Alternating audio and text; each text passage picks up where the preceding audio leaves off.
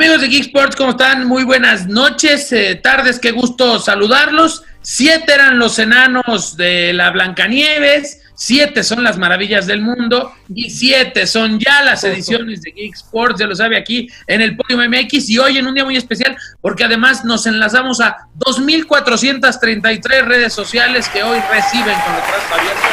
Ah, disculpe ustedes, es la telemura. A este espacio de Geek Sports, gracias a todos ellos. Y bueno, pues también en una noche muy especial, ahorita vamos a ir a lo que tenemos preparado, no sin antes saludar, ya sabe, a estos tres nerdos que es que le hacen al deporte o a estos tres deportistas frustrados que es que le hacen a la verdad. Don Alfredo Martínez, el Chino, ¿cómo le va? Muy buena noche. Buenas noches, eh, ya ansioso a dos días del inicio de la NFL. Vamos a ver qué nos depara esta temporada típica. Vamos a ver si es cierto que dejan entrar a algunos eh, eh, aficionados a los estadios. Ya perdimos a Lucas hoy por, por lo visto, pero veremos qué nos depara. La platicamos. Yo estoy ansioso. ¿Eh? Ah. No, digas que ya te, a, a, Fernando no sé lo que es perder. Sánchez Lucas, ¿cómo le va? ¿Qué se sentirá ¿Qué se sentirá perder? No sé, espero seguir así al menos esta semanita. Yo al contrario de Alfredo también estoy emocionado, pero porque el jueves inicia la temporada de la Liga Nacional de Baloncesto Profesional y ahorita les tenemos una sorpresa. Pero Exacto.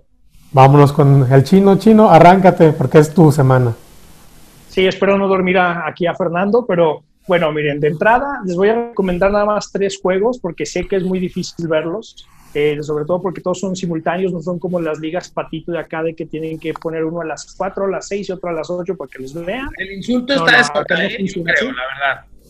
Sí, no, bueno, el primer juego que hay que recomendar es Hay que ver al campeón, el jueves por la noche. Eh, los Chiefs van a enfrentar a los Tejanos, van a eh, revelar por ahí el estandarte de campeón. Eh, es un buen juego el jueves eh, en dos plataformas, NFL Network y por ahí uno que se apellida como un expresidente mexicano. El domingo a las 12 del día les recomiendo que vean el, el juego de Green Bay contra los Minnesota Vikings. Eh, vamos a ver qué, cómo viene este, que muchos nombran como el mejor quarterback de la NFL. Para mí es el señor yo juego cuando quiero, según el humor que tenga así es como me va, Aaron Rodgers. Y para las 3.25 de la tarde, pues hay que ver al ah. señor Drew Brees en casa enfrentando al proyecto de Tampa Bay. Eh, es lo que ha oh. roto la liga, que es lo que ha roto la liga y veremos qué, qué nos depara esta temporada. Como el coreback me molesta mucho, me molesta mucho que hables del partido de Tampa y no digas el nombre del coreback de Tampa, ni del receptor eh, de Tampa. Me duele, me lastima, ¿eh? No porque sean novatos, no los vas a, mencionar. es Alfredo. Sí, sí, es un proyecto que, que inicia con la cabeza ahí al mando de Tom Brady. Por ahí viene Gronk, aunque nos duela, pero hay que darle vuelta a la página.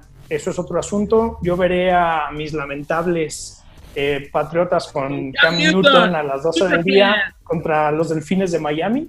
Pero bueno, por ahí esas son las opciones. Yo les recomiendo que vean esos tres juegos. para ser interesantes y sobre todo que la NFL nunca queda de ver. ¿O no me equivoco, Arturo? No, de acuerdo. La NFL, ya lo hemos dicho, digo, salvo dos o tres norteados, todos coincidimos en que es un extraordinario espectáculo y desde el juego más aguado hasta el Super Bowl, pues todos son juegos de, divertidos, de alto nivel. Son, es buen espectáculo la NFL. Disfrútela porque se va el primer domingo de febrero. Eh, y siempre yo sufro más las semanas de lo que las disfruto porque cada semana que avanza es una menos que podremos tener en NFL, así que bueno, pues ya lo estaremos viendo, muchos cambios, muchas novedades, se va a poner sabrosa la temporada y sí, habrá que ver el tema de la gente, eh, por ahí había algunos rejegos a que no a que se dejara entrar a la gente, finalmente, bueno, se, impone la cordura y no habrá gente en los estadios, por lo menos de principio. Así que bueno, es el kickoff próximo jueves a las 19.30 horas, hora de Aguascalientes, ¿no? de nuestro uso horario, pero pues con la novedad de que hoy nos vestimos de manteles largos, el primer invitado en la historia de Geek Sports. Y nosotros no veremos el kickoff, mi querido Lucas. No, no, no, estaremos pendientes con nuestras panteras, porque bueno, reciben al campeón aquí en Aguascalientes. ¿A través de dónde?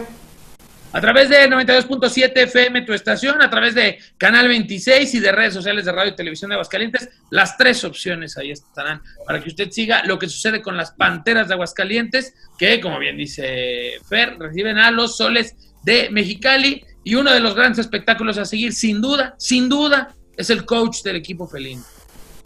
Y para ello, hoy vestimos la ¿no, mi Lucas?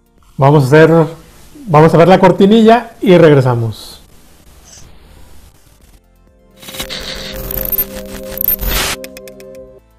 Panteras, panteras, panteras, ya, ya, panteras, panteras, panteras, ya, ya. Manos arriba, oigan las panteras, hidrocálidos, las fieras de.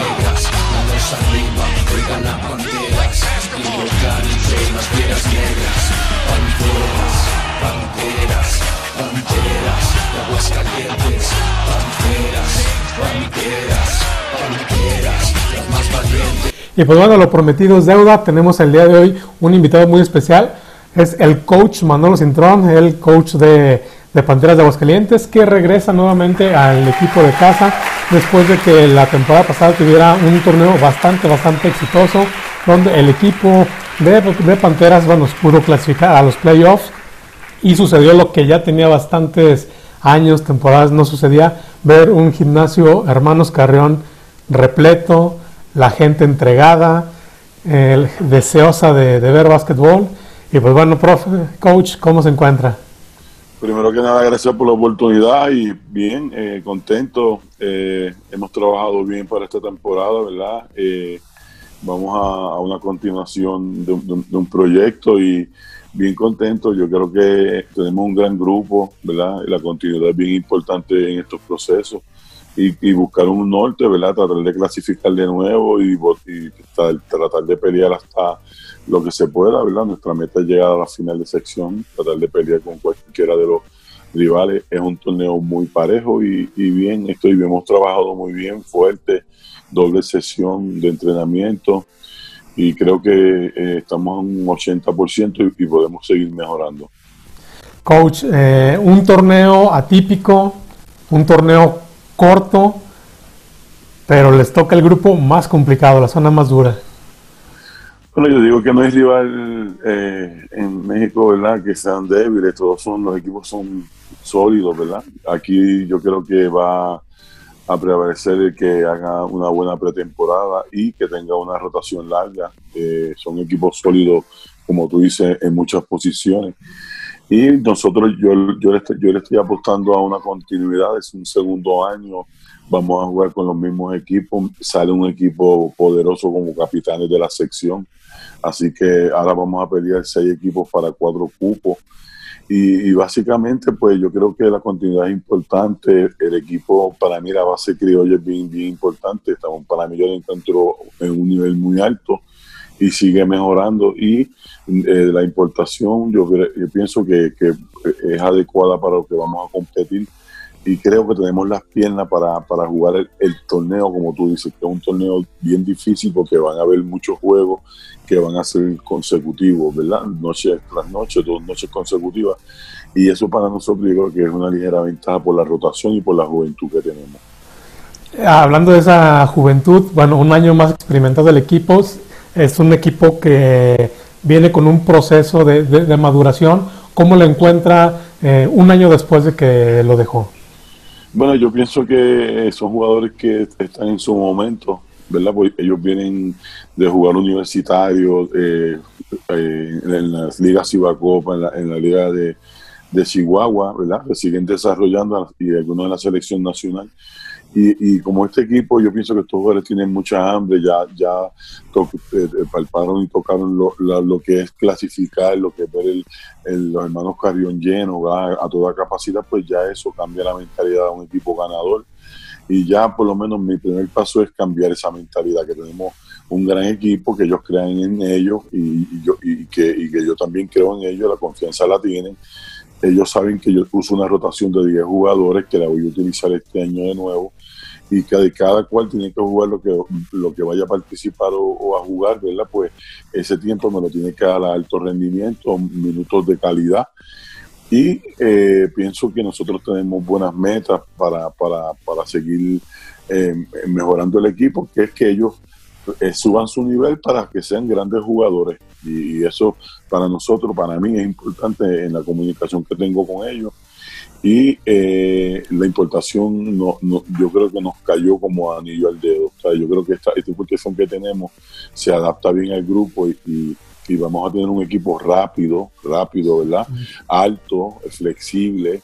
Y, y creo que si nosotros podemos eh, jugar como demostramos en los juegos de exhibición con Mineros, que tuvimos unos momentos bonitos de lucidez, o sea, de bonitos baloncesto en, los dos lados de la cancha, eh, nosotros vamos a ser un equipo bien difícil de derrotar. O sea, yo sé que hay equipos buenos en, la, nuestra sección, pero yo estoy, bien enfocado en mi equipo y, creo y confío mucho que, mi equipo puede competir con cualquier rival con mucho respeto, pero nosotros eh, estamos de tú a tú con cualquier equipo de nuestra sección. Oiga, coach, ahorita que decía eso de, que el hecho de que ya clasificaron, lo decía Fer y lo decía usted, el ambientazo que vivimos en el Hermanos Carrión, la verdad es que fue, fue una locura. Yo, yo espero hace años, y se lo decimos nosotros que llevamos desde el 2003 que regresó el equipo cubriéndolo y estando ahí, no vivíamos esa euforia.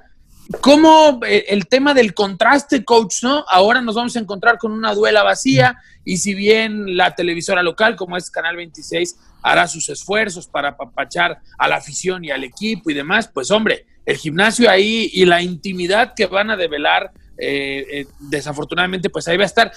¿Cómo toman los muchachos ese tema de la soledad, mano? Porque siempre, siempre es sabroso, ¿no? Un gimnasio lleno, pletórico, pegando gritos y ahora será pues cinco contra cinco y párele de contar. Eh, exactamente, como dice, yo creo que cambia drásticamente de cambio porque lo que hay son dos o tres palomas lo que hay ahí, no hay nada. y, pues ve, creo que el sonido, eh, las pantallas que va a haber, va a ser un efecto, cambia todo el juego, ¿verdad? Porque va a haber más ruido de sonido, ¿verdad? Y, pero cambia, no tiene ese sabor, ese caliente, ese calor del fanático, ¿verdad? Que le pone presión a, los árbitros, a los jugadores, hay presión cuando está lleno eso ahí, pero nos cambia todo. Eh, vamos a tratar que yo rezo, ¿verdad? Que a mitad de temporada ya en octubre dejen por lo menos un 30, un 40% entrada a la afición y, a ver si en la final, pues, que pensemos que vamos a llegar ahí, pues podamos que haya más capacidad. Pero que sí, ah, coach, que, no, ese, esa, esa cuestión de, eh, justamente el hecho de que la liga haya respaldado, digo, usted no sé si lo sepa y si no, se lo avisamos y se lo avisaron cuando andaba de niñero, pues ay, perdón, pero la Liga Mexicana de Béisbol no jugó este año. O sea, de plano no pudo regresar a los diamantes. Sin embargo, a mí me llama la atención que la Liga Nacional de Baloncesto desde el día uno dijo se juega. Entonces eso, eso es un espaldarazo importante y es un paso firme, coach, para posicionar de mucha mejor manera el básquetbol mexicano. No, este, este, este apoyo y este no dudar ni un instante, decir, se juega porque tenemos todo el respaldo. Pienso que el, básquet mexicano es de los más altos que está subiendo el nivel en América, ¿verdad? Pues yo he estado muchos años y, es una liga que, es ordenada, tiene, tiene la, disciplina, ¿verdad? De, toda la reglamentación del COVID, de, toda la seguridad que tenemos. Y, lo, y, lo, han hecho bien y es una liga que va cogiendo mucho auge y muy respetada en América. Coach, no es que quiera que nos revele sus secretos, pero con esta nueva normalidad, eh, ¿qué herramientas debe de utilizar para motivar a los muchachos? Hay quienes utilizan películas, algunos utilizan discursos militares. ¿Qué es lo que va a buscar usted para, para la motivación de los jóvenes? Bueno, básicamente este grupo está hecho para, para, para ganar, para hacer. Nosotros queremos crecer como jugador, como equipo y como franquicia. Nosotros tenemos una, un compromiso bien importante desde el, año pasado, que íbamos a, subir nuestro nivel, que vamos a hacer este proyecto, que queremos mantenernos juntos como equipo. Y, y, ¿qué, más motivación de ser un equipo que, que era Cinderella. Este año se ve que tiene, tiene talento, ellos se sienten que pueden competir con cualquier equipo. Y, esa es la idea que yo he vendido desde que estamos aquí, que estoy aquí, ¿verdad? Primero era rescatar el equipo a que tenía que clasificar por, por positivo y clasificamos por récord positivo el año pasado. Los equipos ganan y pierden, no, no ganaron los juegos que tienen que ganar, nosotros ganamos los juegos que teníamos que ganar. Y básicamente es que uno, cuando yo juego esto de los 17 años y ahora soy entrenador, ¿verdad? Esto es una pasión y, uno tiene que identificarse con, los, con las ciudades y tenemos un compromiso con la afición. Sea, para mí, la organización hace un sacrificio muy grande con esta pandemia de, de darnos baloncesto y, y- y darle baloncesto a la ciudad. Y tenemos que defenderlo. No- aquí, no hay, aquí no hay nada de que ellos saben lo, lo importante que estamos aportando a la sociedad de darle una recreación, ¿verdad? Bien, bien difícil porque vamos a estar viajando por toda la ciudad y tenemos que mantener, sacrificarnos por tres meses con- de no estar con nuestra familia para, para estar como una mi- mini burbuja entre nosotros en el hotel y en la cancha. Y, y- y yo creo que el equipo está bien comprometido. Ya llegaron desde el primer día, hemos dado dos turnos al día duro, duro, y nadie se ha quejado. Lo, que, piden es trabajo. Es como yo digo, es un bebé que, que lo que pide es comida y trabajo, ¿sabes? Que, que, que estamos bien, no, no, no son viejos, que, que no son jugadores usados, que es un proceso, hay que llevarlo. Esto no es todo. Tú le das pista, le das cancha y te le das muchas cosas, ¿ves? Que, que hemos, eh, la continuación de lo que hemos trabajado el año pasado y, lo han asimilado bien, sea, que ya, ahí tú ves el compromiso y, y- y la confianza que se ve el equipo que, que, que cree en ellos como equipo. Oiga, coach, ¿cuál es su secreto? Porque desde que dirige en México siempre ha clasificado playoff. Bueno, esta es mi profesión y a mí me pagan por ganar. O sea, yo digo que a nosotros los entrenadores profesionales nos pagan por producir victorias y que los equipos clasifiquen y lleguen los más altos. Y aquí en México no es la excepción. Eh, las franquicias son eh, franquicias que, que trabajan para, para esto, ¿verdad? Y, gracias a Dios, pues he caído en buenos equipos y he caído con buenos jugadores. Eso, el que no tenga buenos, buenos equipos y buenos jugadores, es difícil que sea exitoso, ¿verdad? Y en los proyectos, pues a mí me gustan los proyectos. En Veracruz tuve tres años, tuve una final. Después Edil le dio continuidades y tuvieron dos, dos campeonatos. En Cancún tuve tres finales, tuve un campeonato. O sea que me- me- me- la continuidad fue bien, ha sido bien importante en mi carrera. Y eso, pues son jugadores que cojo de la tabla al medio y, puedo, pues, eh, desarrollarlos. Y, los jugadores, gracias a Dios, han creído en mi filosofía. Y, eso es bien importante, que el jugador se sienta cómodo con el entrenador y, y que, y que se sientan con confianza de que eh, ellos saben lo que hasta dónde llegar y, y to- todo lo que tienen que hacer eh, en la cancha. Oiga, coach, eh, ahorita me llamó la atención. Decía lo de la burbuja, de, de esta, de este, pues de este es mantenerse inmersos, ajenos y protegidos. Platíquenos cuál es su dinámica ahora en esta protección que tiene que hacer tanto usted como su equipo, porque bueno, lo vimos con la NBA, ¿no? Un exitazo, sin casos, sin problemas. Lo hemos visto con, con las grandes ligas, que le costó un poquito de trabajo al inicio, pero finalmente también van a llegar a buen puerto. Eh, tengo entendido que la NFL está preocupada porque la gente prefiere ver el Pantera Soles que el arranque de la NFL sin duda el jueves, pero finalmente el deporte norteamericano ha marcado una pauta interesante de esto de aislar para, para combatir esto de la pandemia. Cuéntenos su día a día eh, eh, de este equipo y de estarse cuidando. Bueno, lo más importante es que ellos me tienen que cuidar a mí porque yo soy el mayor de todos. Así que eso, es, lo primero, eso es lo, primero, lo primero que le dije llegando aquí, ¿verdad? Que te tienes que cuidar porque yo soy el mayor aquí, porque él me, me puede dar duro. Pero básicamente, pues nosotros estamos en el hotel, ¿verdad? Cada cual en su habitación. Estamos, ese- nuestro comienzo es siempre estar en protección con, la, ma- con, con el cubrebocas todo el tiempo, cuando vayamos al, al, al lobby. Eh, por ejemplo, el desayuno bien temprano, que no haya mucho, no, no haya mucho huésped. En la semana no hay muchos huéspedes, así que podemos venir a las 8 o 9 a desayunar, pero cuando, como este fin de semana, pues teníamos que ir bien temprano los que querían desayunar. Y así te- tenemos que tener mucha precaución. Tenemos una persona que, que está a cargo de nosotros, ¿verdad? Eh, y nos está tomando la, la- la- presión, la temperatura en, la mañana, en la práctica de la tarde.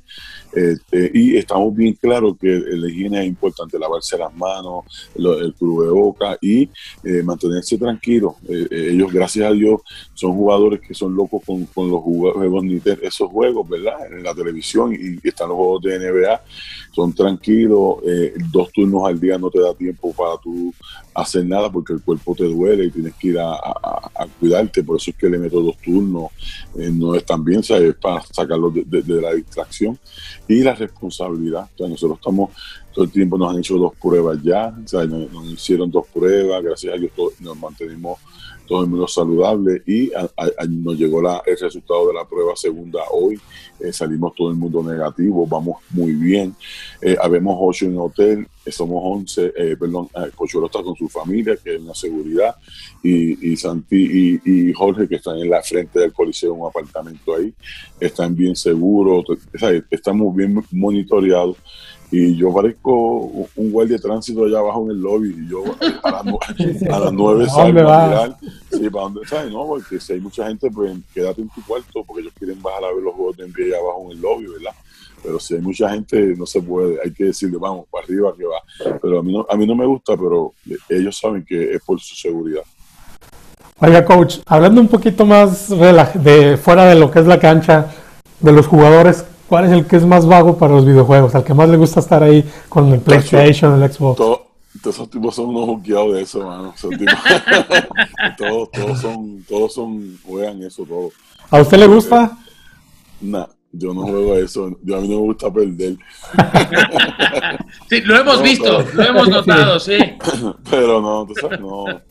No, no, ellos están aquí, es un grupo bueno. A mí lo que me gusta es que es un grupo joven y con hambre, o sea, tienen una mentalidad de que quieren seguir mejorando y, creo que, como le digo al ingeniero, que tiene un gran grupo y esto hay que tener paciencia, los procesos, eso sale porque ya están, ya, ese grupo va, va, trabajando bien, trabaja muy bien y eso es seguir ahí trabajando. yo creo que este, estamos eh, comprometidos. Para mí, este año va a ser una gran temporada. Tengo un, buen eh, feeling, ¿verdad? Un sentimiento que tengo. Vamos a tener un buen feeling como, como hemos trabajado. Hemos trabajado mm, bien duro, muy duro y bien y los juegos de exhibición, fuimos a Zacatecas, jugamos un gran nivel.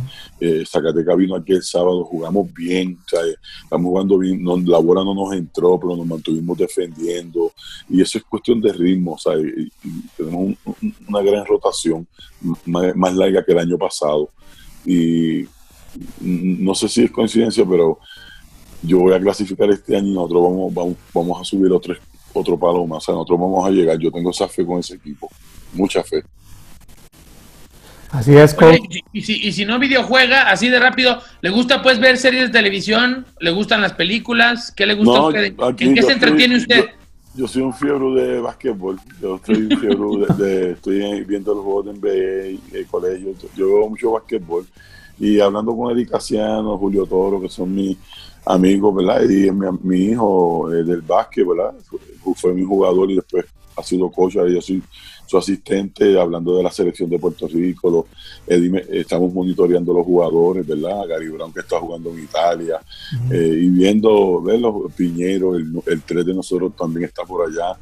Y, estamos hablando eh, también porque tenemos ahora eh, en febrero tenemos las ventanas, tenemos el clasificatorio en el verano para pa, Tokio, tenemos un gran problema nosotros perdone que cambie el tema, eh, de reclutamiento de los jugadores para cambio de generacional, porque los colegios, universidades no nos los prestan, eh, no podemos hacer el cambio generacional que tenemos que hacer. Eh, eh, pues, y como yo digo, Puerto Rico son 4 millones de habitantes, pero son el, deporte número uno es el baloncesto y, ese, ese hay que dar resultados. vamos a estar tres años más ahí el cuerpo técnico y, es una responsabilidad grande. Llevamos cuatro ciclos que no vamos a una Olimpiada. ¿sabe? Todo Puerto Rico pide que ese equipo y, creo que tenemos que construir para llegar a una Olimpiada. Y básicamente 24/7, mi esposa me gusta la playa eh, y mi esposa también, ¿verdad? A mi esposa le encanta México también, viene todos los años. Y yo soy de costero, yo soy de la playa. Eh, todo el tiempo, cuando tengo mi tiempo libre, estoy en el agua. Eh, Eddie tiene bote, Piculín Ortiz. Eh, yo me crié ahí, jugamos en una ciudad que es costera, ¿verdad? Y mis hijos son ahí, mis hijos los tuve ahí, son de ahí, son mayores, tengo tres nietos, me paso con ellos. Y nada, soy un tipo bien familiar, pero bien fiebre de básquet. Eh, llevo de los 10 17, 17 años llevo en el básquet, tengo 57, 10 como jugador y hasta ahora entrenador en jefe. Eh, estoy privilegiado, le digo, estoy bien privilegiado porque eh, Papá Dios me puso en una posición que, que estoy trabajando donde me gusta. Eh, y nada, agradecido por la vida y por el básquet. Te lo digo, bien agradecido y, y aquí estar en Pantera, pues en Aguascalientes me han tratado súper. Me siento bien con la prensa, con ustedes, ¿verdad? Y yo soy sincero. Eh, hay veces que dicen que yo soy loco, que, es el, que, pasa que no, aguanto la, la, la, injusticia en el juego, pero soy una buena persona y, y soy ganador. Me, me, identifico mucho, mucho, mucho con, con la causa, con la causa de, del equipo. Y a veces se me va, se me va el bombillo, pero bueno, eso es parte del. parte a todos nos pasa. Sí. Eso es así. Es parte de la intensidad del juego. Es así, la pasión y, y la entrega, mano. Pero básicamente así. Y mis hijos, ninguno salió baloncelístico. Tengo un hijo bien alto, jugó y, y, no quiso después seguir jugando. Mi sobrino está jugando profesional. Y tengo un sobrino que juega con, con los capitanes de Arecibo. Un gran jugador, un gran jugó con Santos de San Luis el año pasado, Raymond Cintrón. Y eh, nosotros venimos de una familia baloncelística, desde mis tíos y mi padre, de, de, de mucho básquetbol en Puerto Rico. Pues así es, profe. Y ya por último, ¿algún mensaje que tenga para la afición?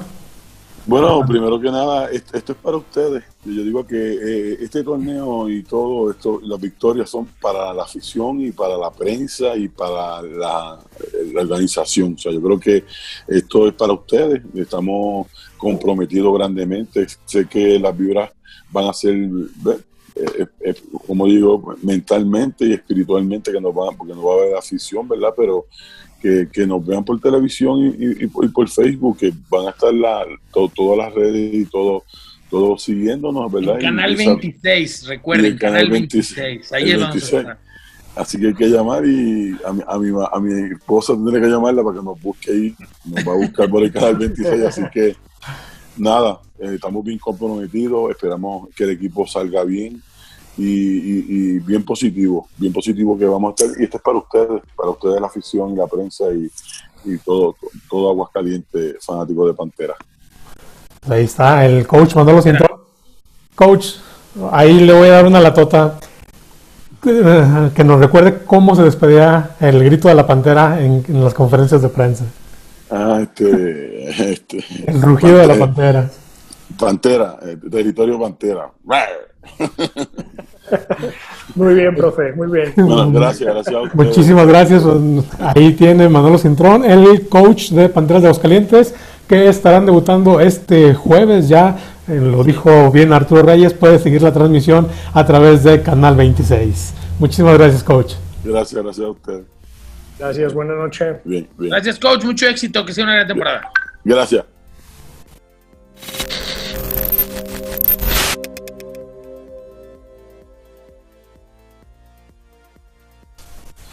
Bueno, pues estamos ya de vuelta en esta séptima edición de Geek Sports esta semana. Ahora, bueno, para platicar, eh, la semana pasada, por fin, Señor, me has mirado a los ojos.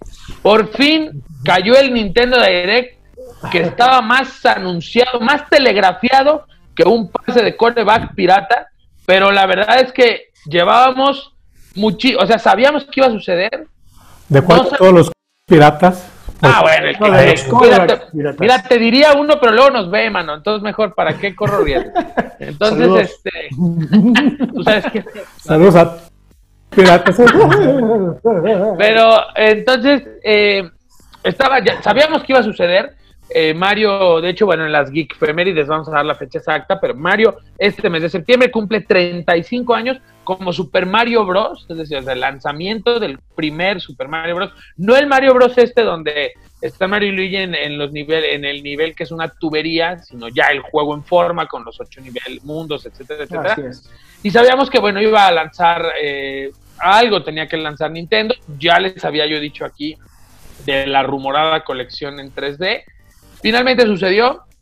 Entre otras cosas, anuncian varias cosas. Eh, lo, primero de ellos, Bueno, vuelven a lanzar también, ya, ya se los había yo dicho y estaba muy telegrafiado, Super Mario 3D World se relanza para Switch. Super Mario 3D World que es, es el Mario que salió, normalmente sale uno, dos máximo Marios importantes para cada consola de Nintendo.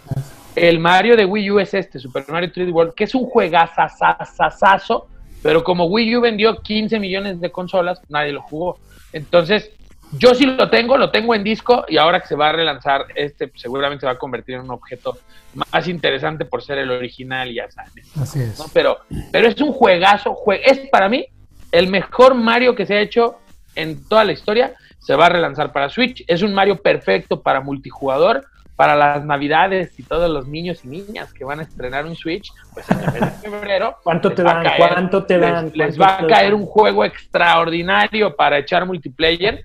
Eh, después anuncian varias cosas. Ya habíamos hablado aquí, ya habíamos hablado del Jenga, del, del Monopoly. O sea, estaba ya telegrafiadísimo la línea de ropa está espantosa, este, los juegos de mesa, etcétera, etcétera. Y finalmente, al final del- de la transmisión de la semana pasada, anuncian por fin esta colección que incluye Super Mario 64, que es eh, el Mario de Nintendo 64, que es el juego de plataformas que revolucionó este tipo de juegos, el primer plataformas en 3D, que era una cosa brutal.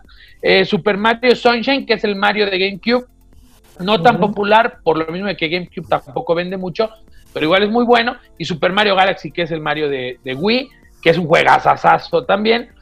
Y eh, eh, hubo mucha gente que entró en debate, que estaba un poco molesta porque las texturas están pulidas, le ampliaron un poquito la resolución y demás, pero la realidad de las cosas es que son no, no son remakes. Por ejemplo, Final Fantasy VII, que acaba de salir en abril, es un remake. Resident Evil 2, que salió a principios del año pasado, es un remake. Estos son remasters. Entonces hay gente que se siente muy estafada y que te presume que lo puede jugar en un celular. Si usted juega Mario 64 en un celular, deje de ver la transmisión, por favor. Te lo suplico. O sea, de verdad, no sea naco. No seas así, no seas Entonces- así. Hay cabida para todos, no le crean. Y ha Es habido debate- de los juegos este hombre. No, no, no, no, no, sé por qué, claro que no, si hay alguien que no... Yo juego PSP, eh, juegos de NES en PSP, por favor, pero, pero caramba, este, jugar en un celular un juego de Nintendo 64, o sea, la neta mejor no lo juegue, o sea, hágase un favor y no lo juegue. Pero el punto es que se abre el debate de, de, de que Nintendo vendiendo los mismos juegos, es un tiraje limitado, el, el físico, pero es un tiraje limitado el digital también. El juego va a dejar de estar disponible a finales de marzo del próximo año. y Justo hay el dos 31. teorías. Justo el 31 de marzo. Entonces esto abre dos teorías. La primera, que Nintendo le está jugando al tío Lolo y, y está jugando con el sentimiento de encarecer para provocar más ventas. O dos, los van a ve- vender sueltos ya. O sea, esto es como el compendio especial para el coleccionista y ya después saldrán individuales estos, estos juegos. O tres, la que me parece más improbable, que va a salir el servicio de consola virtual para Nintendo Switch. Y No, por eso ahorita que- te los venden, porque luego te los van a dar en la consola virtual. Yo creo que van a encarecer todo. Difícilmente los van a sa- sacar por separado. Me parece que únicamente te van a vender esa edición. La, obviamente la super cotizada va a ser la, la versión física. Y pues bueno, ya para eh, algunos eh, que no son tan coleccionistas, bueno, tendrán la posibilidad de adquirir la, la digital. Me parece que chino, tienes que ponerte las pilas en alguna de esas La colecciones. física. Y mm, hay algunos este, también fans se quejan ¿no? que dejaron fuera también Mario Galaxy 2, que no fue tan tan popular, pero bueno, también ahí este, pudo, pu- pudo haber venido incluido. Bueno, dependerá también de, hay que ver qué se guardaron y qué no se guardaron. Yo sé que va a ser diferente vender el siguiente año con 36, con 36 primaveras, pero hay que recordar que va, iba de la mano muy de los Juegos Olímpicos. Eh, ya dijo el COI que los Juegos Olímpicos se hacen con o sin COVID, así que Mario es parte esencial de, de la cultura japonesa y hay que ver qué nos deparan para entonces, ¿no? Y hay muchísima mercancía que eh, no pudieron sacar, Se- se les- pero que iban a que sacar para la fecha. Eh, el aniversario de Mario se iba a celebrar precisamente en, bueno, iba a iniciar el festejo en, en Juegos Olímpicos. Ahora me parece que va a terminar en Juegos Olímpicos, lo van a extender. De un año, un año completito.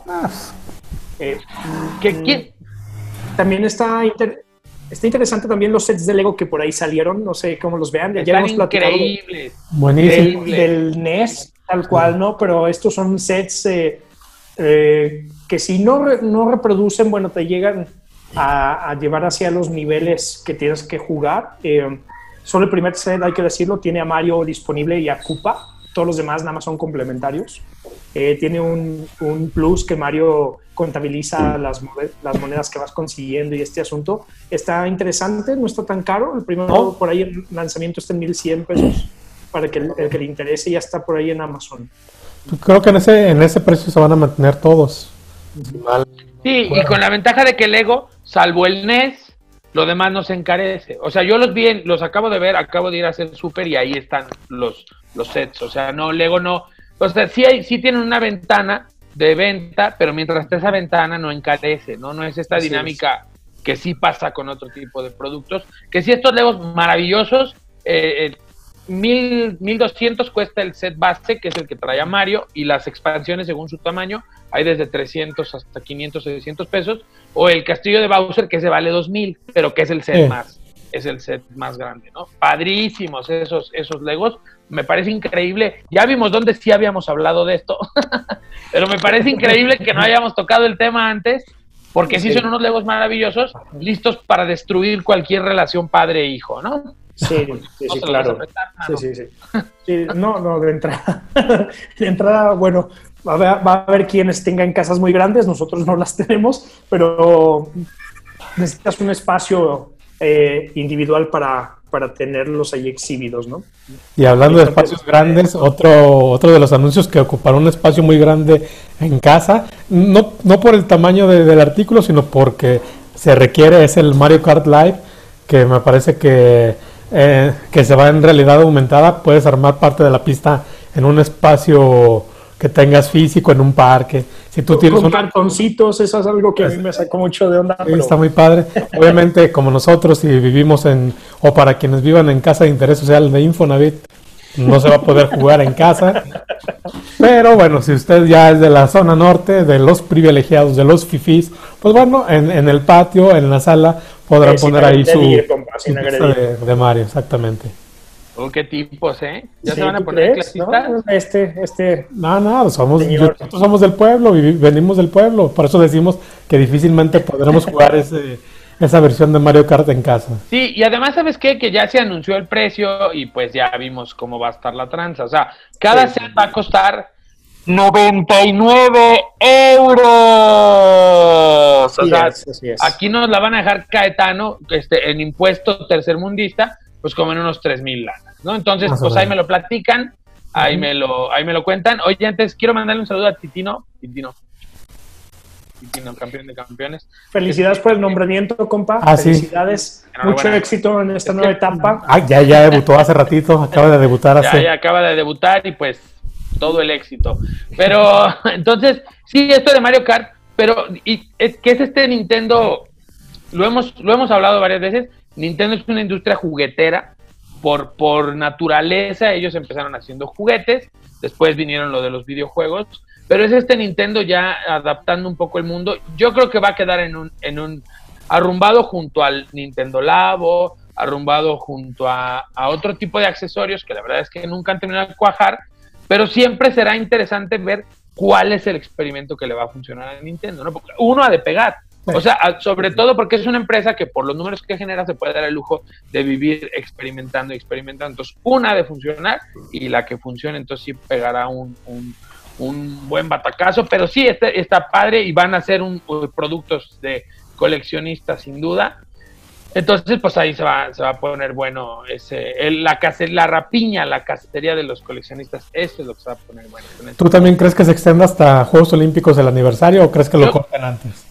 ¿Sabes qué? Es que el, el verdadero problema es que el próximo año, y se, lo, fíjate, se los digo de una vez para que luego no digan que yo, que no sé qué, y que sabe qué cuál. El próximo año, Nintendo, bueno, The Legend of Zelda cumple 35 años. Entonces, ah, eh, con Zelda, hace no mucho listaron el juego de, de Zelda de Wii, relanzado para Switch. Mi apuesta es que van a relanzar igual una colección con Ocarina of Time, con Majora's Mask, eh, seguramente con este de, de Skyward Sword.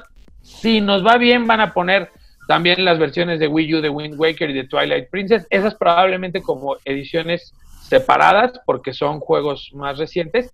Y van a lanzar Breath of the Wild 2, que es el, el Breath of the Wild es el Zelda de, de Nintendo Switch, que es el, el- para mí es, es el mejor Zelda Forever and Ever. Entonces van a lanzar el 2, la secuela ya está anunciada, no han dicho nada este año de Breath of the Wild 2, tiene, lo anunciaron hace un año, más lo que ya tenía trabajado, más todo lo que ha sido este año sin noticias, seguro sale el próximo duda. año, conmemorando Sí, el así es. 35 aniversario de Zelda. Entonces yo creo que más bien lo que sí creo que va a pasar es la apertura, porque se atrasó por el COVID, la apertura del Super Mm, Nintendo Super World. Nintendo World. Eso, sí- eso sí es muy probable que sea en el marco de los Juegos Olímpicos. Finalmente habrá turismo, bueno, esperemos que la, que la pandemia Sí. lo permita, pero probablemente habrá turismo y evidentemente pues, será un punto a visitar. Entonces yo creo que ya no nos va a tocar tanto de Mario, sino más bien van a enfocar eh, las baterías en el 35 aniversario de Zelda, que todos sabemos, Zelda es una franquicia vende consolas. Yo he comprado cada consola de Nintendo para Por jugar el nuevo Zelda. Ya lo que después lo que escurre es miel, ¿no? Entonces yo creo que más bien va a ir por ahí. Y toda la mercancía que ya tienen, porque ya la seguro tienen bodegas y bodegas llenas Claro. de mercancía de Mario, Juegos Olímpicos 35 aniversario. Claro. Ah, puedes Claro. tener dos años de ventas consecutivas con diferentes productos, ¿no? O, o pueden, Sí. o pueden hilar los dos aniversarios. Le pasa la estafeta cerca de la fecha, uno al otro, y convergen los dos aniversarios previo o, en, o durante Juegos Olímpicos. Una carrera de relevos para lo mismo, ¿no? Sí, se pasa la antorcha, pueden- bueno, podemos jugar ahí. Puedes ver ahí un, un- una entrega de antorcha de Mario a, a Zelda fácilmente. Sí, de acuerdo. Sí, sobre todo por, por la relevancia que tienen ambas, ambas franquicias, ¿no? O sea, no, no, Sí. que pueden convivir perfectamente en el mismo universo, ya lo han hecho con otro tipo de juegos, pero lo que sí es, es, es importante y donde sí nos queda claro, bueno, cómo está el tema es que yo lo que estaba leyendo es que los festejos de Mario, justo del 35 aniversario, se atrasaron cinco meses a raíz de todo esto. O sea, muy probablemente, es que, a ver, la colección de los 3D, de los 3D All Stars sale la próxima semana. O sea, y si sale la próxima semana y lo anunciaron la semana pasada, pues es evidente que más bien querían, hubieran querido calentar más a la gente y anunciarlo hace un mes. Sí, pero, claro. Pues el tema COVID evidentemente no, no lo permitió. Pero se hablaba, eh, de hecho, va a haber unos niveles especiales en Super Mario Maker 2. Mm. Esos niveles especiales están disponibles a partir de octubre. Y se encontró justo en una página de internet que los niveles de Super Mario Maker tenían fecha original de finales de abril. O sea, imagínate los niveles, los niveles de un Sí, sí, juego claro. que no es más que subir un archivo y descargar una actualización, se movieron hasta octubre. Entonces, pues, ahora todo lo demás, evidentemente, pues iba a sufrir todos estos movimientos. ¿no? Y por eso vemos que muchas de las ediciones digitales, su fecha límite va a ser hasta marzo, este, eh, originados seguramente por todos estos retrasos. De acuerdo, sí. Entonces, pues ahí está. Ya están en preventas. Este, de 1700 es de la toronja, te supo. Este. Yo quiero pensar que es el placeholder, es decir, Amazon viendo cuántos va a vender. Normalmente las preventas, cuando se acerca eh, la fecha de salida del juego, bajan.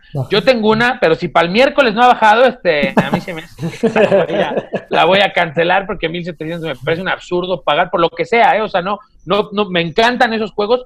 Claro que los quiero tener físicos o digitales, no importa, pero, pero 1700 sí me parece un absurdo, ¿no? Sobre todo ahí tengo Animal Crossing arrumbado desde hace 10 días y seguramente le voy a dar mate, entonces pues a lo mejor más bien aplicar el famoso trueque que nos heredaron los aztecas. Aquí les Ah. contamos, aquí les contamos si sí lo canceló o no. Yo lo dudo. Yo, lo yo creo que no lo va a cancelar.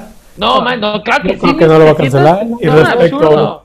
Respecto, a Animal Eso es, Crossing, porque su, eso es porque su esposa lo está viendo. sí, sí, pero sabemos aquí en secreto que no lo va a hacer. Tipo, qué va. Y sobre Animal Crossing, ya, yo también ya sé a quién, con quién va a ser trueque.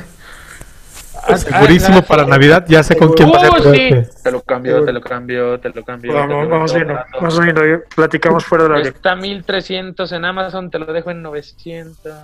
¡Ah, chis, nomás! ¿Qué? Está bien. No lo vas a encontrar más barato que eso, ¿eh? A lo que sigue, a lo que sigue. Muy bien. Ahí está pues entonces lo de Mario. Y eh, hoy, Lucas, en una noche especial para Geek Sports, por todas las plataformas que nos han abierto amablemente sus puertas, pues no solamente recibimos aliados para la transmisión, sino también tenemos una nueva sección, otra nueva sección, dos nuevas secciones en una noche. Todo puede pasar hoy en Geek Sports. ¿eh? Seguimos creciendo aquí en Geek Sports y pues le damos la bienvenida a nuestro amigo Víctor García, que él, él viene de otra plataforma y nos va a traer esta sección que es el Flashpoint informativo, donde nos, va a estar dando las breves geek de lo que va ocurriendo en la semana. Vamos contigo, Víctor. Saludos amigos de Geek Sports, este es un flashpoint informativo con las noticias más importantes de la semana sobre cultura pop y cultura geek.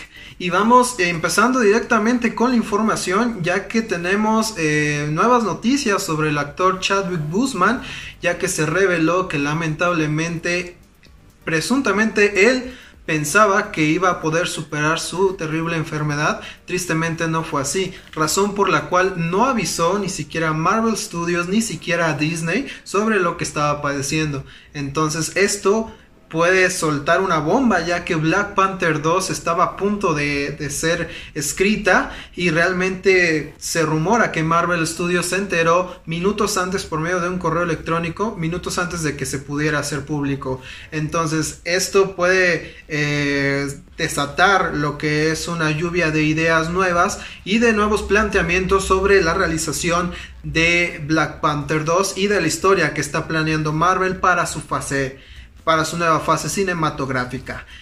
En otras noticias, se rumora que Amber Heard, después de haber tenido este juicio con Johnny Depp, su, ex esposo, eh, bueno, pues Warner al parecer no está planeando en lo absoluto retirarla de los... Eh, de las eh, producciones cinematográficas que la involucran con Aquaman, ya que ella hace de la pareja de Aquaman, Mera, y eh, esto desató muchas eh, críticas y muchas cuestiones en el medio artístico. Sin embargo, hay que, no hay que olvidar que también Johnny Depp tiene algunas situaciones por ahí, al igual que Ezra Miller que hace de Flash.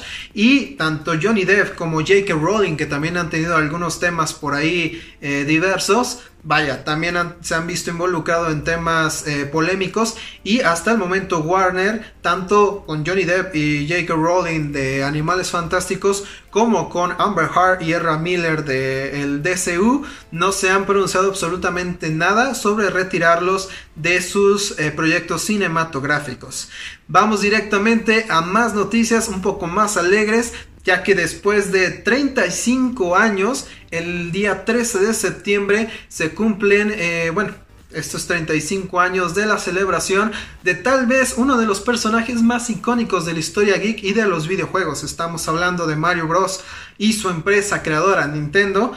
Tiene y está de fiesta y tiene todas las razones, ya que va a sacar diversos juegos y uno de estos con la, el beneficio de la realidad aumentada para su consola Nintendo Switch, así como también presentarían una nueva consola, todo esto en beneficio a la celebración del 35 aniversario de Mario Bros.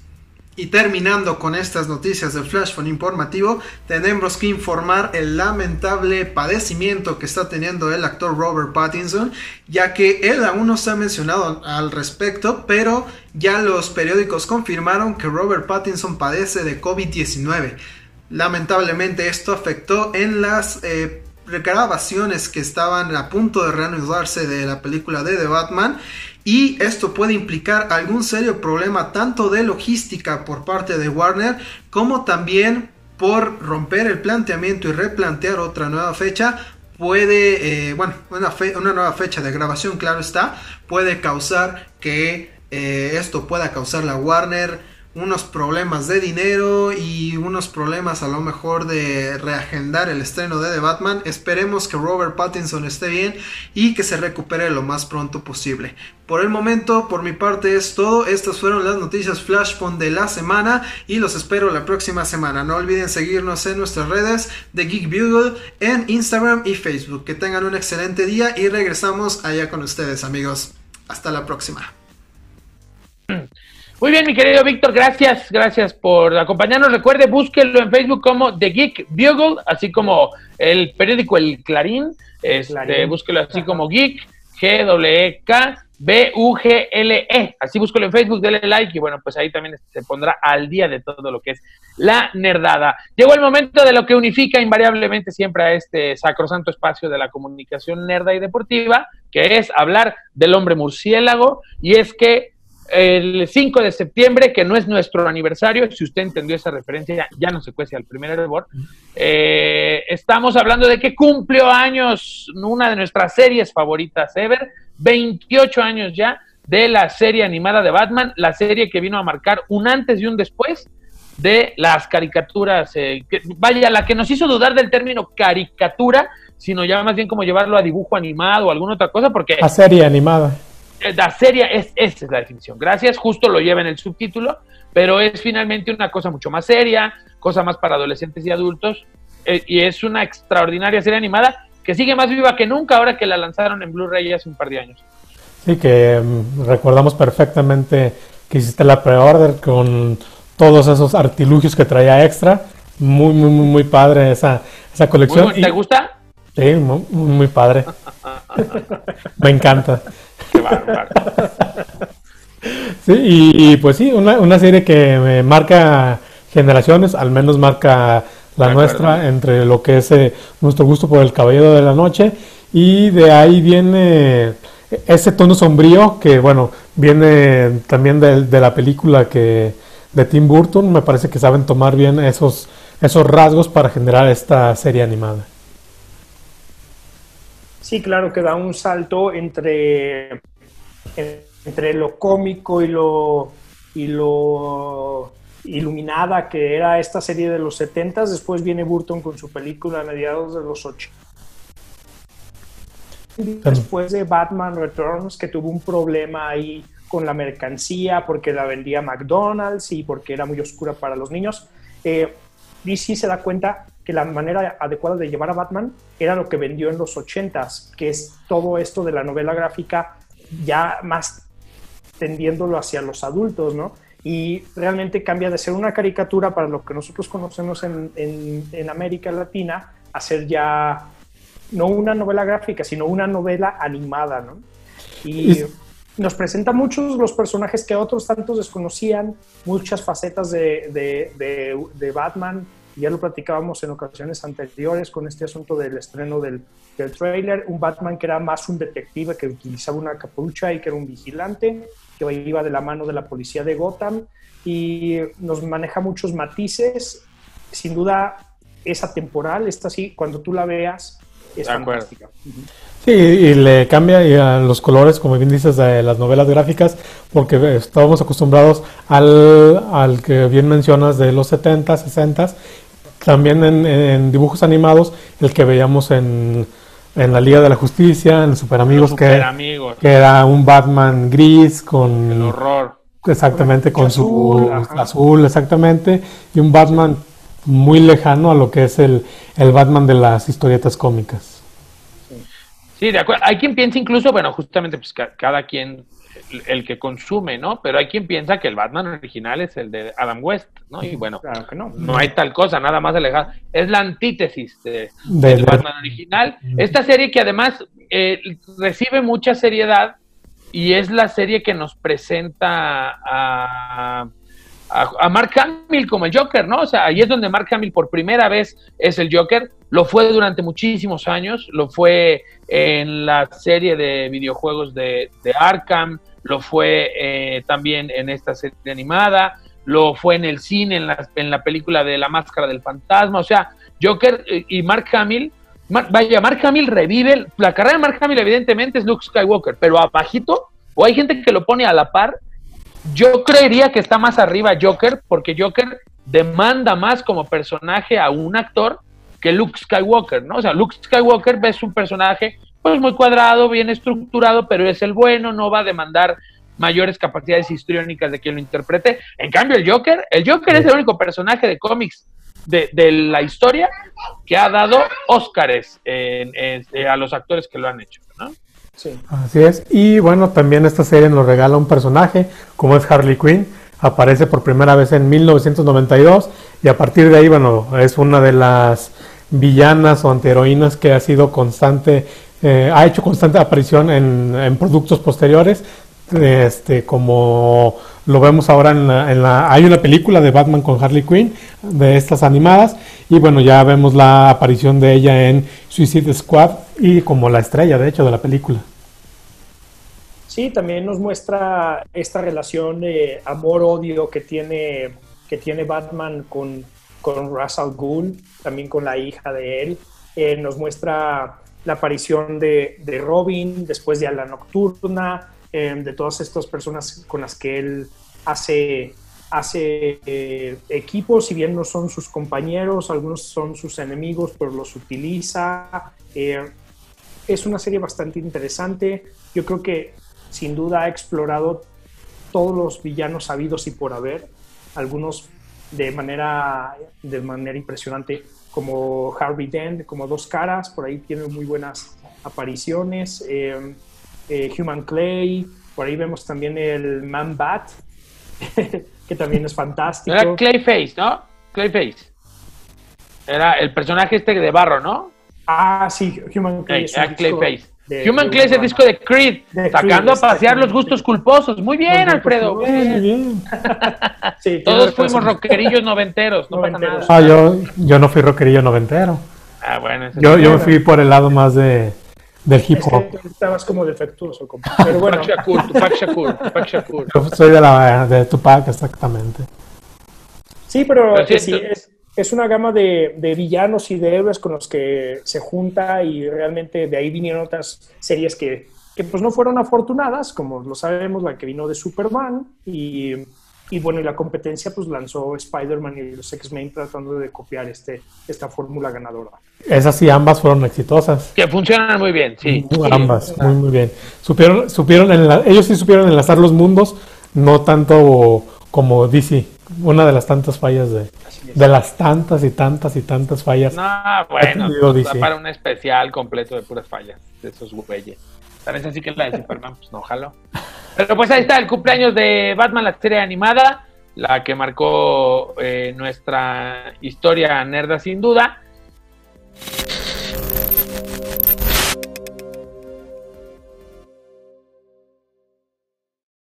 Ok, decíamos pues, eh, The Batman, como tantas y tantas producciones, paró grabaciones por la pandemia, evidentemente. Bueno, pues dijo, dijeron que ya, que todo listo, que vamos a darle, como que prendidos por la gran respuesta del tráiler, dijeron, ¿qué onda? ¿Puedes? Puedes, vámonos.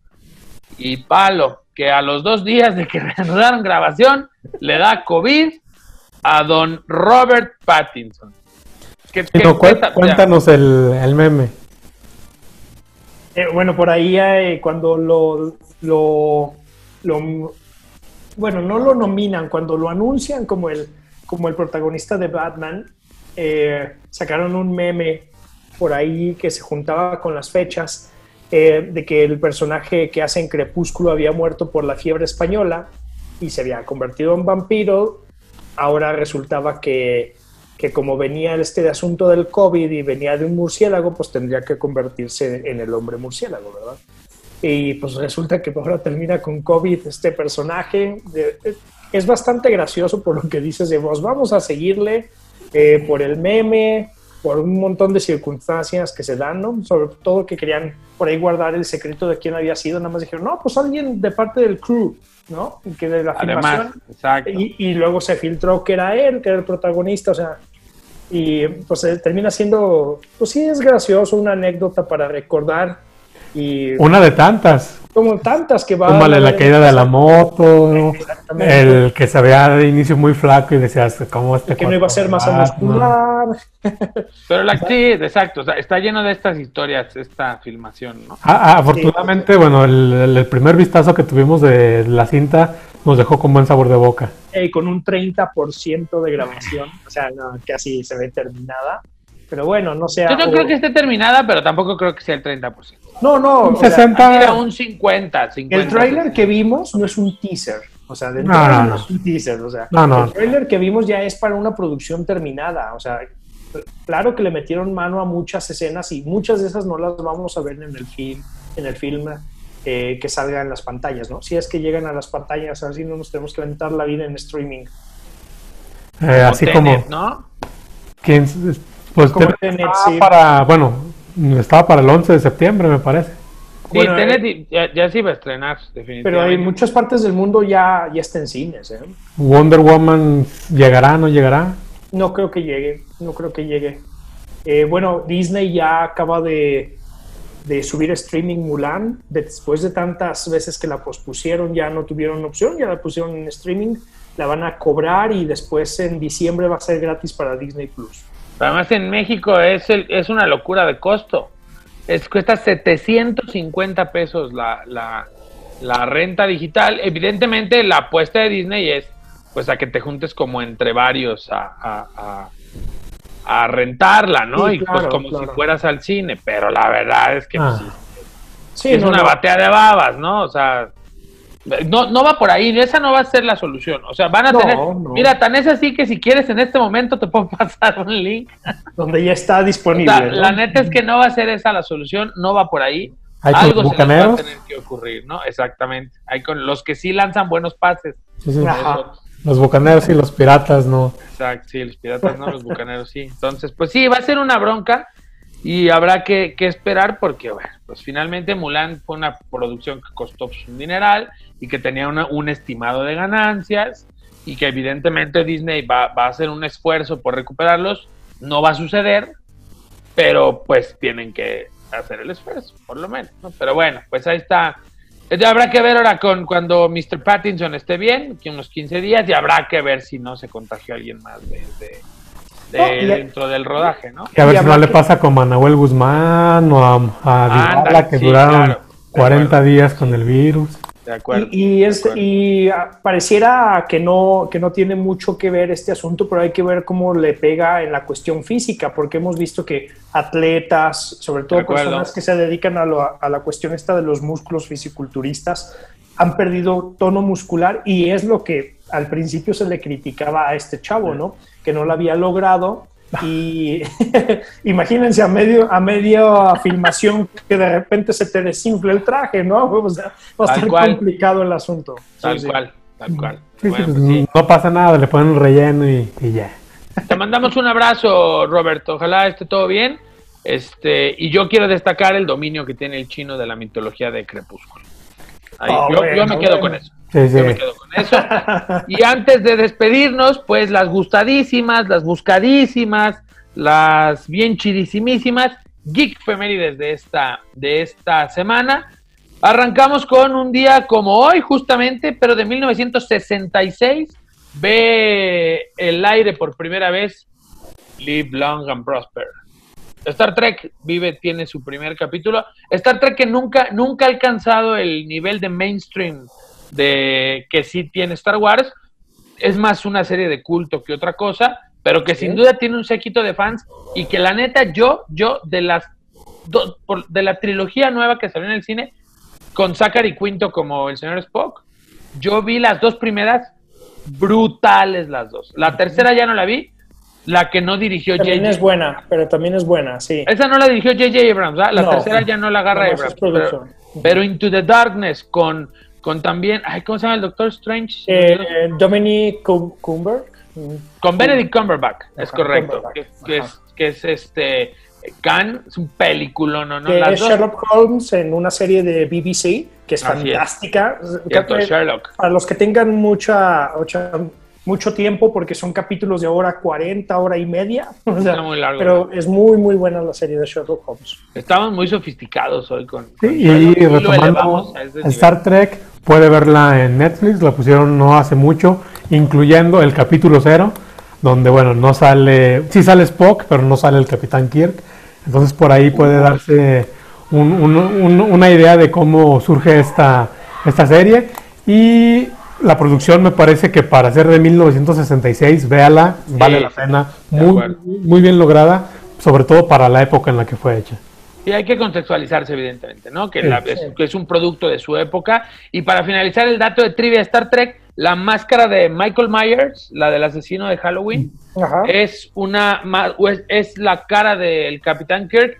¿Cómo se llama la ingeniería chino? Ingeniería re- Reinversa. Ajá, haz, haz de cuenta que le hicieron una, re- una, una ingeniería reinversa ahí a la cara del doctor, del Capitán Kirk, como que tomaron el molde y luego la, la, la, como que la metieron para dejar la parte interior hacia afuera. Ajá, claro. Y esa es la máscara de Michael Myers, por lo menos la, la del Halloween original. También eh, el 9 de septiembre de 1983, Nintendo lanza en Japón el juego Mario Bros. Ya lo decíamos en- al inicio de este bloque, este juego que es más bien en las tuberías y Mario y Luigi combatiendo ahí. Y el sí. Pau, ¿no? Buscando. Exactamente, eh, con el Pau que salían los cangrejos y salían N cantidad de criaturas. Después, Lucas, tú por ahí tienes uno vigente todavía. El 11 de septiembre de 1977 nace el Atari 2600, Así la es. primera consola casera, ¿no? Sí, soy de los, yo creo, afortunados que aún conserva uno en funcionamiento. De hecho, Además, está en buen estado. No lo tengo aquí a la mano, pero sí, una joya haber podido jugar algunos de esos clásicos, como, bueno, obviamente Pac-Man, Missile Command, eh, Asteroides. Pues me parece que para los que pudimos jugarlo, eh, una, una maravilla. Y bueno, si quieren recrear eh, el cómo nacen estos videojuegos, lo platicamos la semana pasada. Puede ver la serie de High Score también en Netflix, donde van a poder ahí observar los inicios de las consolas, precisamente con lo que fue el Atari. Sí, la- una historia de Atari que, bueno, pues tiene mucho, senta muchas de las bases y si bien casi destruyen a la industria, pues la realidad es que Nintendo aprende de los, Nintendo aplica la de quien no conoce su historia, ¿no? Nintendo aprende de los errores de Atari, los capitaliza y, bueno, finalmente echa a andar la industria del videojuego casero como hoy en día lo conocemos. También un 12 de septiembre de 1972, este es de ustedes, yo no tengo ¿El nada pero El es chino que la vio en vivo. Que le dijo, papá, papá, mira, te voy a estrenar una serie. ven". Sí, Qué bárbaros, hombre. no sé. el streaming. Ah, perdón, eh, ¿la viste en blanco y negro o, ya la viste a color chino? No, era a blanco y negro en mi casa, había una televisión pequeñita blanco y negro. Pero bueno, 3, Pero 12 sí de septiembre 1972 se emite el primer capítulo de Massinger Z, una serie Uf. icónica, uno de los primeros mechas que hubo. Este, Así el, es, abrió- el papá de la serie de, de, de De los, la que me digan. de los animes de, de robots. Sí. De ahí se surge ya Gundam, Macros, eh, Evangelion. Robotech, Robotech también por ahí tiene algo, ¿no? De Messenger Z. Sí, Macros. que se llama, que Es se el llama Macros. Macros en Japón. sí. Disculpen mi ignorancia, disculpen. sí, sí. O sea, a mí A lo- de cosas. para los puristas, Robotech no existe. Robotech Ah. es un bodrio. Ah, ah. O sea, además de que son poquitos, son mamones. No, son muchísimos. Somos muchísimos. En Japón, es- en Japón Ah. se recuerda que son 120 millones. Ah, y es cierto, todos es cierto, es cierto. Y todos conocen Macros, todos conocen, nadie conoce a Robotech allá. Sí, Sí. de acuerdo. Así que Es, es- es una cuestión americanizada de que compran tres series, la arman como una, te la venden así en el mercado eh, latino y, en, y bueno, y en Europa como Robotech, pero luego platicaremos con más calma cuando Arturo se interese. eh, en octubre vamos a platicar justamente de Macros porque en octubre es, el 2 de octubre es el aniversario, ya platicaremos en octubre. Vamos a poner a Arturito a que se ponga al corriente y que nos pueda platicar algo sobre Macros. Robotech. Pero bueno, seguimos Massinger Z, una de las series más Por, por exitosas. ahí, por ahí en alguna ocasión dijo el chino Genis, Robotech, ¿no? Algo, algo así. Eso es Adrián Geni 100%. Y sobre, sobre eh, Massinger sigue siendo uno de los personajes más importantes de culto. Las figuras eh, de Sofubi o los bootleg, eh, que son las figuras pirata que puedes encontrar en Japón, son carísimas. Hay una figura, veía el otro día un reportaje, ocho, este, en un millón de yens, venden un Massinger eh, como de un metro. Aquí estamos hablando de eh, arriba de 200 mil pesos, entonces Wow. a esos niveles llega eh, el fanatismo de, de Massinger Z en Japón. que ha tenido varias versiones, varias películas. eh, hace un par de años salió una fantástica. Eh, si bien eh, la historia original, al ser traducida ya en México, tiene un contexto diferente, pero habla de invasiones intra- eh, de otras dimensiones. Y por ahí denle un ojo a los que no la han visto. Claro, denle el contexto de la época en la que se lanzó, ¿no? Sí, sí, hay que, igual, un producto de su época y hay que verlo, consumirlo como tal. También, bueno, ya el, el que nos robó buena parte del el show el día de hoy, el 13 de septiembre de 1985. Ahora sí. 35 años de Super Mario Bros. Es el, ahora sí es el mero día, Super Mario Bros. El juego ya este que conocíamos y bueno, y todo lo que se ha desatado alrededor de él. El primer juego para muchos, mucha gente ahí empezamos con, con muchas cuestiones relacionadas al tema, evidentemente. Y bueno, pues ahí está, 13 de septiembre del 85. Y el 14 de septiembre de 1989, un clásico de clásicos, de creo que también todos le entramos a este. Capcom lanza el juego de Pato Aventuras para NES, Sí. el famoso DuckTales. Sí, que si mal no recuerdo, el año pasado le, le hicieron una, una versión nueva, ¿no? Para Hace como PlayStation. 4 o 5 años, es correcto. Sí, sí, sí. Y ya, ya tiene un rato, que está Ah, muy no, bueno. no. Ahora recuerdo, el año pasado hicieron una nueva versión de la serie animada para... Ah, eso Ah, sí. eh, Eso sí, hace un par de años lanzó Disney eh, una nueva versión que de hecho, mira, y, y el juego, te voy a decir, ahí ya lo puse a descargar, Ajá. porque Sí, sí. es un juego que yo ya no quise borrar porque ya no está disponible. O sea, ya no puedes tú entrar a la App Store a volverlo a descargar, por eso se quedó el icono de instalación para que no me lo detectara como desaparecido. Pero sí es un juegazo, se relanzó, es el DuckTales Remaster con un soundtrack espectacular. En Spotify está el, el playlist. Qué cosa más preciosa la música de ese juego, que bueno, todos, todos traemos el, el- la de Amazon, la del Amazonas y todas Sí, esas, así es. esas, esas tonadas. No sabes qué cosa más espectacular la música de este remaster. Así que si pueden, denle una, una escuchada.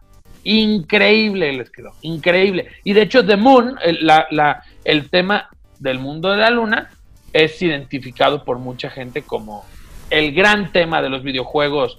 O sea, come en la misma mesa que el de Mario Bros, por ejemplo, del mundo 1. Ujú. O sea, de ese calibre es la pista de Moon de este nivel, ¿no? Pues Sí, es un videojuego en el que nunca se nos va a olvidar la forma peculiar en la que Rico MacPato recorría, Uf, recorría el los pogo. mundos, ¿no? Sí, así es. cinco mundos. Salía también, ¿cómo se llamaba? Ma- la, la bruja, la pata bruja. ah, no. oh, me no, no me acuerdo el nombre. Ah, yo sí me acordaba. Era, bueno, eran los sobrinos Hugo Paco y Luis, era la nana, Joe El- Macuá. Así es. Sí, no, no, no lo traigo en mente. No, no, no lo dominaba. Y sabes que y el remake de la No, o sea, no, no lo has jugado, ¿no lo has jugado realmente, no, no, no. ¿No has jugado Pero el que- DuckTales de NES? ¿No lo No, jugaste? que no traigo el nombre. Ah, ah. Ah. Yo dije, Qué no, pues de qué estamos dije, hablando, ¿qué? no, hombre. No, pues si andamos, si andamos mal ahí, mano. Pero mágica, se llamaba mágica, la bruja. Ok, Sí. sí. En cuanto a mis, mis patoaventuras de juegos de NES, ya platicaremos. No, mira, ya iba Ah. yo a sacar, mira, mira. No, no. Saludos a, a mi primo Oscar, que nos rolábamos de casa en casa fin de semana. Claro. Yo me iba a su casa un fin de semana, se venía a mi casa otro fin de semana. Y muchos conocerán a Beto, el que tenía maquinitas. Uh, cómo no. que rentaba, porque en, en ese entonces se rentaban los cassettes.